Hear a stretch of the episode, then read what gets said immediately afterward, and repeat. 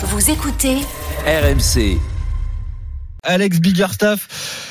Puisque Lance Armstrong suspendu à vie pour dopage en, en 2012, déchu de ses sept succès sur le Tour de France, l'Américain raconte dans un podcast comment il a réussi à passer ses tests antidopage sans être inquiété. Oui, tout a commencé en janvier 2013 déjà quand il avoue pour la première fois s'être dopé sur le canapé d'Oprah Winfrey et depuis chacune de ses interventions dans les médias est minutieusement préparée et calculée.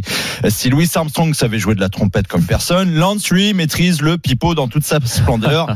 Lance ne joue pas avec nos émotions mais avec nos nerfs. Dix ans plus tard, à 52 ans, donc il se confie sur ses méthodes de tricheur dans un cadre cosy tout détendu dans le podcast de Bill Maher. Et l'ancien leader de l'US Et de la Discovery Channel raconte avoir profité de la courte durée de vie des produits qu'il pouvait prendre. Oui, en fait, il s'injectait des doses indétectables pendant un certain temps et s'appuyait sur un protocole bien rodé pour ne pas être pris.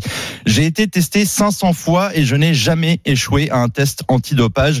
La vérité, c'est que certaines de ces substances, principalement celle qui était la plus bénéfique, le PO, mélangées aux transfusions sanguines et à la testostérone, avaient une durée de vie de seulement 4 heures. Donc on comprend vite pourquoi personne n'arrivait à détecter cela. On parle de caviar dédopé en fait dans les années 90 jusqu'à la mise en service sur le tour 2001 d'un test de détection par le laboratoire de Châtenay-Malabry. À chaque fois c'est le même numéro avec Armstrong qui ne supporte pas qu'on ne parle plus de lui en fait. Ancien coureur du peloton avec 13 participations au Tour de France entre 2002 et 2014, Jérôme Pinot en a marre d'entendre un tricheur parler ouvertement de tricherie. C'était il y a 10 jours dans les GG du sport. Armstrong c'est le plus gros bandit du sport que, que le sport ait connu. Et aujourd'hui, il ramène sa tronche. Mais qui la ferme, ce mec? Ce mec, il a pourri des générations entières. On n'était pas tous comme toi. Moi, j'étais pas comme lui. Et tous mes coéquipiers et beaucoup de coureurs du peloton n'étaient pas comme lui. Continue à faire le show. Si tu veux, mec, mais t'es has-been. Ferme ta gueule et laisse-nous tranquille.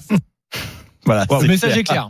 le Gérard Larcher du cyclisme. Si en 2013, il disait devoir passer le reste de sa vie à tenter de regagner la confiance des gens, voilà un domaine où il ne pourra pas déjouer qui que ce soit. Armstrong a toujours été le numéro un dans le col de la triche. On ne veut plus l'entendre parler de vélo. Il a trop souvent déraillé et il restera jamais le maillot jaune de la honte. Je ne sais pas si Fred est d'accord. Et ben on va lui demander, Fred.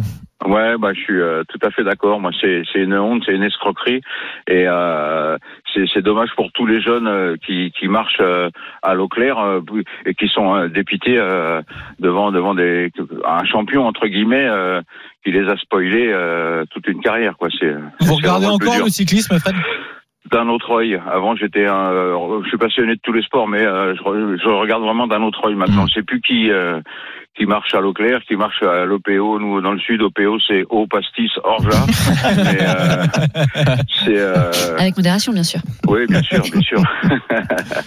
Donc, euh, je suis un peu dubitatif devant tout ça. Et c'est Armstrong qui a changé ça, j'imagine, qui a changé ce regard-là notamment. Ouais, tout à fait, tout à fait, ouais. Tout Ouais, à puis fait. l'entendre parler encore des années plus tard sur euh, la justification de ces tricheries, ça devient embêtant en fait. Il, il devrait, il devrait se faire euh, petit et tout petit même.